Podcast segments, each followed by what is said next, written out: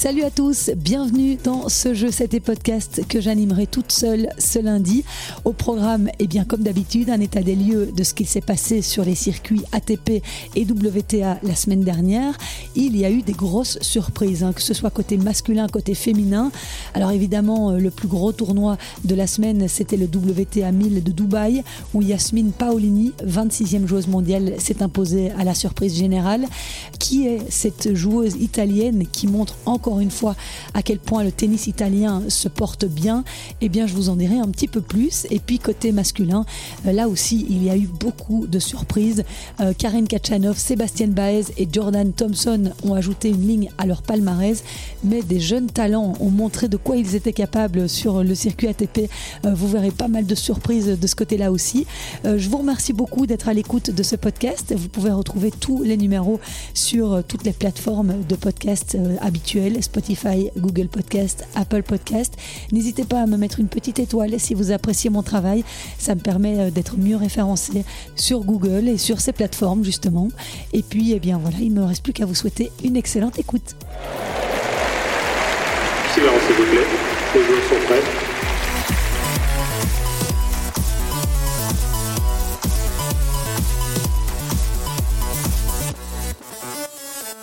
Eh bien, je peux dire que ça faisait longtemps que je ne m'étais pas retrouvée seule face à mon micro pour enregistrer Je sais tes podcasts. C'est vrai que Philippe est souvent en ma compagnie et puis euh, Loïc euh, m'a rejoint euh, en début d'année. Bon, on a eu l'occasion que d'enregistrer une émission, mais il y en aura évidemment d'autres. Mais voilà, dans cette formule simple, eh bien, ça faisait un petit moment.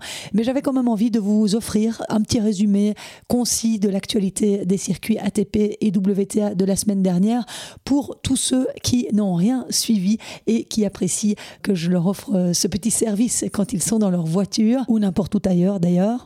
Alors avant de commencer, je voulais aussi vous partager cette information. 100% euh, je sais tes podcasts est importante pour moi. Je vais prochainement me lancer sur la plateforme Patreon. C'est quoi Patreon? Eh bien, à l'image d'un crowdfunding, il s'agit d'une plateforme de financement participatif qui permet de venir en aide financièrement aux créateurs de contenu comme moi. Je proposerai des offres d'abonnement mensuel ou annuel qui donneront certains avantages euh, à ma communauté. Ce n'est pas pour autant que je ne continuerai pas à diffuser mes podcasts euh, sur les différentes plateformes gratuitement, mais je proposerai à mes abonnés des contenus exclusifs. Je leur proposerai d'avoir accès à certains épisodes en primeur. Ils pourront aussi euh, participer à certains événements en notre compagnie ou avoir accès à certains avantages, à participer à des concours pour gagner des chouettes cadeaux. Voilà, je suis en train de finaliser un petit peu tout ça. Ça a pris euh, pas mal de retard parce que j'avais pour objectif de lancer ça au début euh, de l'année 2024. Mais voilà, la production de mes podcasts quotidiens pendant l'Open d'Australie, la couverture du BOE Open et de la Coupe Davis en Croatie ne m'ont pas permis de respecter le timing. Vous savez ce que c'est. Mais euh, je m'y attelle. Vous verrez passer les infos sur les réseaux sociaux très prochainement. Ce Patreon me permettra évidemment de pouvoir continuer à produire ce podcast de manière hebdomadaire, de pouvoir suivre davantage de tournois et euh, vous proposer du contenu de qualité comme j'essaye de le faire chaque semaine depuis maintenant quatre saisons. C'est évidemment très compliqué de pouvoir continuer un travail tel que celui-là sans aucun financement. Je suis euh, aussi à la recherche euh, bien sûr de sponsors qui ont envie de me soutenir dans ce beau projet que je mène seul avec l'immense soutien de Philippe Dehaas et de Your Tennis School. Mais donc voilà, si vous entendez quelque chose, si vous êtes intéressé, n'hésitez pas à me contacter via les réseaux sociaux et je vais en profiter pour remercier tous ceux qui ont déjà manifesté leur volonté de m'aider ou l'ont déjà fait, euh, notamment Mathias de Marvel of Tennis, que je remercie du fond du cœur, à Hélène, je pense à Fanny à Bordeaux, et également euh, Yol et Alex du Tennis Club du Parc, Vincent Stavo. Voilà, j'en oublie certainement euh, encore, mais merci beaucoup à eux et j'espère que ce Patreon me permettra de poursuivre cette activité, de pouvoir en faire un jour mon métier. Le rêve ultime, évidemment, mais surtout que ces centaines et centaines d'heures de travail ne soient pas vaines, car j'ai encore plein de choses à vous proposer dans les mois, les années à venir. Euh, voilà pour la petite parenthèse, et je vous propose sans plus attendre de passer au débrief de l'actu. Elle a donc bluffé tout le monde cette semaine à Dubaï. Yasmine Paolini, 28 ans, a remporté samedi le titre le plus prestigieux de sa carrière en battant l'autre grosse surprise du tournoi, Anna Kalinskaya, 40e à la WTA et issue des qualifications. Une finale très disputée qui s'est terminée sur le score de 4-6, 7-5, 7-5 en faveur de l'Italienne après plus de deux heures de bataille. Yasmine Paolini était pourtant malmenée dans les deuxième et troisième sets puisqu'elle avait chaque fois un break de retard. Kalinskaya a même servi pour le gain du match à 5-4 dans le troisième, mais Paolini est parvenue à trouver les clés pour faire sauter le verrou et tenir surtout mentalement jusqu'à 7-5. Ce n'est que le deuxième titre en simple que s'adjuge Yasmine Paolini sur le circuit. C'est son premier au niveau WTA 1000. Elle avait participé à trois finales depuis son premier sacre en 2021 à Porto Rose, mais elle les avait toutes perdue. L'Italienne tient également sa revanche car elle avait perdu contre Anna Kalinskaya plus tôt cette année à l'Open d'Australie lors du premier huitième de finale d'un tournoi du Grand Chelem qu'elle disputait toutes les deux. Kalinskaya s'était imposée pour atteindre pour la première fois de sa carrière les quarts de finale d'un tournoi majeur. Yasmine Paolini est la troisième italienne à remporter un titre WTA 1000 après Flavia Pennetta en 2014 à Indian Wells et Camilla Giorgi en 2021 à Montréal. Sarah Errani s'était également imposée à Dubaï en 2016, mais le tournoi était alors un WTA 500. Et cette jeune femme originaire de Toscane, je vous le disais, elle est âgée de 28 ans, elle a un coup droit très puissant et un excellent jeu de jambes. C'est une joueuse qui avait des difficultés sur surface dure au début de sa carrière. Elle a toujours plutôt joué sur terre battue, mais elle a appris au fil des années à mieux dompter euh, cette surface. Dans une interview donnée à la WTA en 2022, quand elle avait éliminé Sabalenka à Indian Wells, elle explique que l'analyse vidéo a été d'une grande aide dans l'évolution de son jeu. En tout cas, elle ne cesse d'évoluer au classement mondial. Elle était classée 64e l'an dernier à la même période, mais elle a terminé dans le top 30 pour la première fois l'année dernière en 2023. Et après son beau parcours à Dubaï la semaine dernière, Yasmine Paolini fait son entrée dans le top 15 ce lundi. Alors dans ce tournoi de Dubaï, je vous le disais en sommaire, on a assisté à beaucoup de surprises, d'où cette finale inédite entre Paolini et Kalinskaya. Dans le bas de tableau qui comptait, je vous le rappelle, pour un WTA 1000, 64 joueuses, Paolini a écarté Béatrice Haddad-Maya, puis Leila Fernandez, puis Maria Sakkari. En quart de finale, elle a profité de l'abandon d'Elena Rybakina, qui s'est retirée à quelques heures du début de son match à cause de problèmes gastro-intestinaux. Et puis en demi-finale, Paolini a éliminé Sorana Sirstea, tombeuse de Marketa Vandruzova. Et toujours dans ce bas de tableau, justement, bien l'une des grosses surprises, ça a été l'élimination au premier tour d'Arina Sabalenka. Elle a été sortie par la Croate Dona Vekic après avoir euh, gagné euh, le premier set 7-5. Euh, Arina Sabalenka, elle a ensuite perdu les deux suivants, 6-3 et 6-0. Alors en haut de tableau, Kalinskaya a réalisé un parcours encore plus admirable que son adversaire. En elle a sorti Yelena Ostapenko. En quart, Coco Gauff. Et en demi, Iga Swiatek, la numéro 1 mondiale, sur un double 6-4. Donc deux top 10 mondiales. Énorme performance de cette joueuse russe de 25 ans qui impressionne depuis le début de la saison. Elle a été quart de finaliste à l'Australian Open, comme je vous le disais tout à l'heure.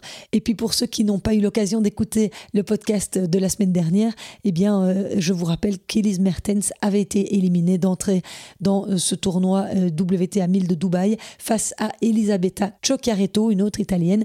Grete Minen, elle avait été sortie dès le premier tour des qualifs. Chez les hommes, trois tournois étaient au programme la semaine dernière et on va commencer par le plus gros, l'ATP 500 de Rio, où Carlos Alcaraz et Cameron Norrie étaient tête de série numéro 1 et 2. Et euh, pour ceux qui se réjouissaient de le voir jouer, eh bien, ils n'ont pas eu beaucoup de chance.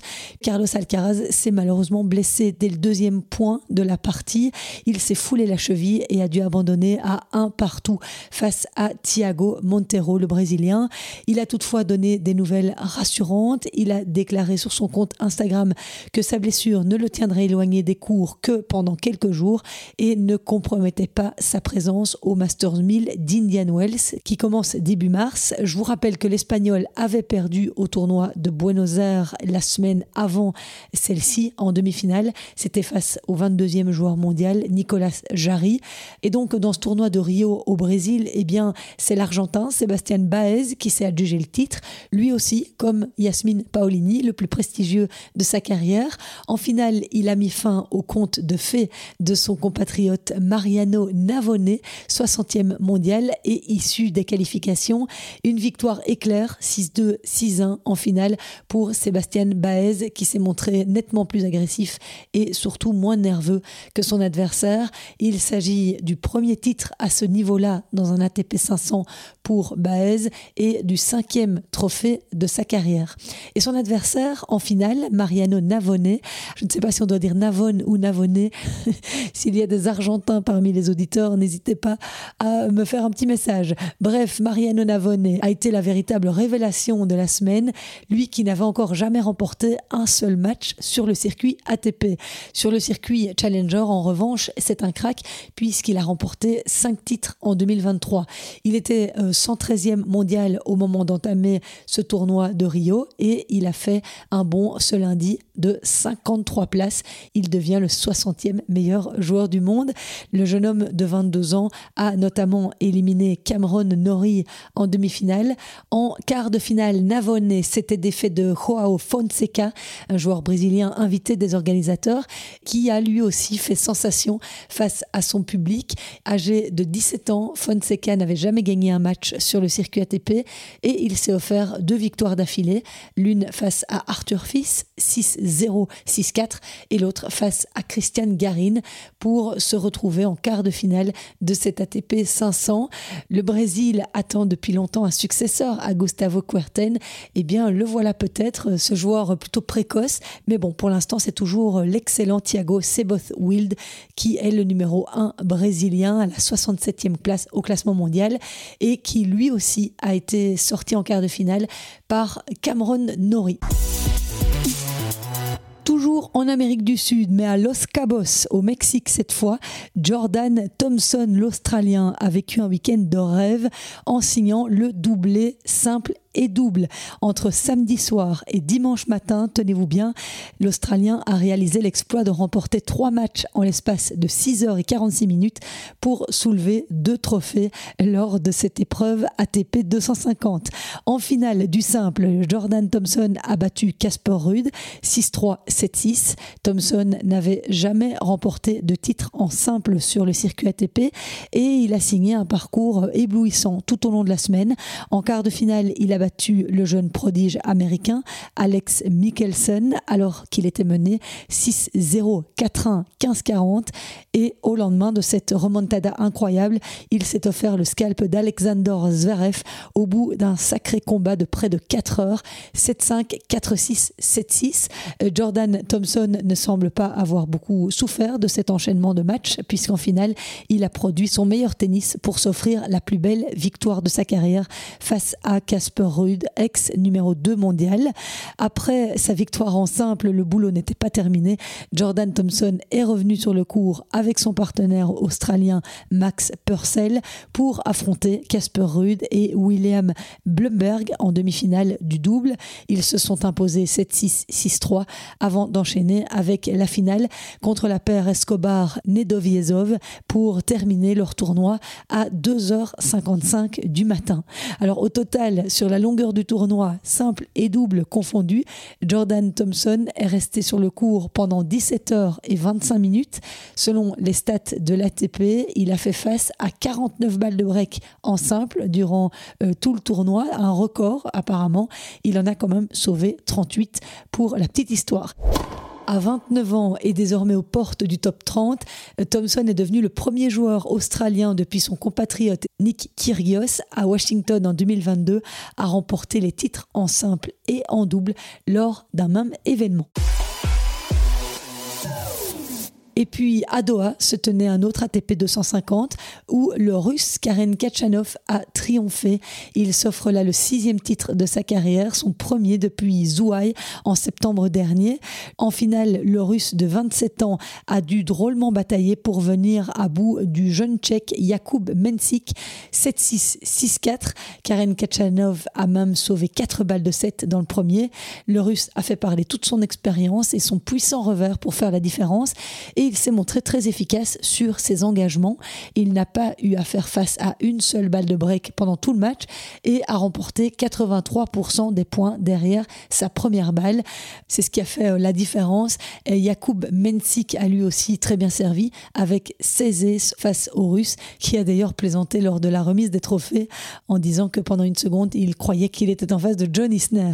Alors dans ce tournoi, Karen Kachanov n'a pas perdu un seul set de la semaine face à Fabien Fabian Marozan, à Emile Rezuviori, à Alexei Popirin et donc en finale face à Jakub Bensik.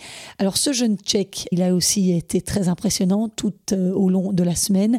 Il participait à son troisième tournoi seulement sur le circuit et il a pu participer à cette compétition à Doha parce qu'il a bénéficié d'une invitation offerte aux meilleurs joueurs de la Next Gen, c'est-à-dire euh, ces joueurs de moins de 20 ans. Et le moins qu'on puisse dire, c'est qu'il ait honoré cette invitation puisqu'il est devenu le plus jeune finaliste de l'histoire du tournoi.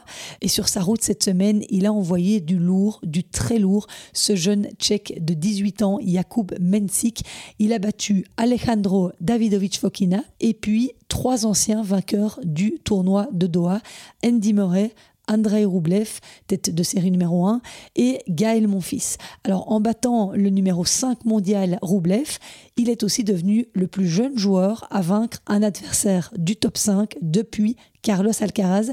C'était à l'US Open en 2021 que l'Espagnol avait réussi euh, cet exploit. Et donc euh, voilà, à suivre Jakub Mensik. Ce beau résultat de finaliste lui fait faire un bond de 29 places au classement mondial. Il rentre dans le top 100. Il est ce lundi 87e. Et dans ce tournoi de Doha, on notera aussi l'excellente performance de Gaël Monfils qui s'est hissé jusqu'en demi-finale. Le Français a sorti Botic van de Zandschulp, puis Zhang Zinzen, 48e mondial et quart de finaliste à l'Open 13 de Marseille, début février. Une victoire pour Gaël Monfils en 3-7, 4-6, 7-5, 7-6. Monfils a ensuite éliminé Hugo Humbert en quart de finale et en demi-finale, eh bien, il a donné du fil à retordre à Jakub Mensik, mais c'est le plus jeune des deux qu'il a emporté au bout d'un match en 3-7 très belle semaine malgré tout pour Gaël Monfils, 37 ans, qui gagne 14 places au classement mondial et se rapproche du top 50. Il est 54e. Voilà ce que je pouvais vous dire sur l'actualité de la semaine écoulée. Cette semaine se dérouleront les tournois de San Diego et de Austin aux États-Unis, où jouera notamment Yanina Wickmeyer. Ça, c'est chez les femmes. Chez les hommes, l'ATP 250 de Santiago a débuté et également deux gros tournois ATP 500, celui d'Acapulco et de Dubaï, où Daniel Medvedev défend son titre. Alors l'année passée, à la même époque, le joueur russe était au sommet de sa forme. Troisième titre qu'il gagnait consécutivement après Rotterdam et Doha. Il avait enchaîné 14 victoires de suite et il avait battu trois top 20 sur euh, la même semaine. Ici, il défend son titre avec un peu plus de doute dans la tête après sa défaite face à Yannick Sinner en 5-7 à l'Open d'Australie et surtout qu'il n'a pas joué euh, depuis ce moment-là puisqu'il a déclaré forfait la semaine passée à Doha suite à une blessure au pied évoquant également la fatigue des dernières semaines. Donc donc ce sera intéressant de voir euh, comment Daniel Medvedev abordera ce tournoi.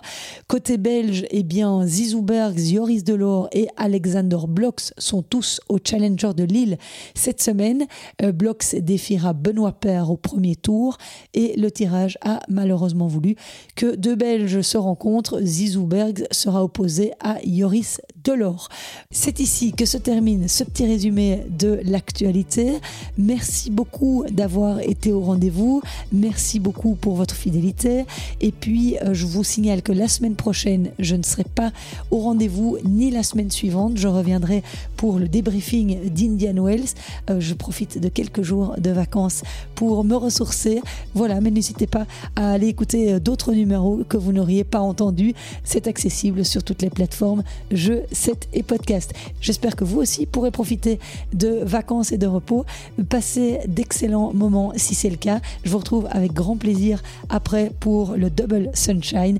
Ciao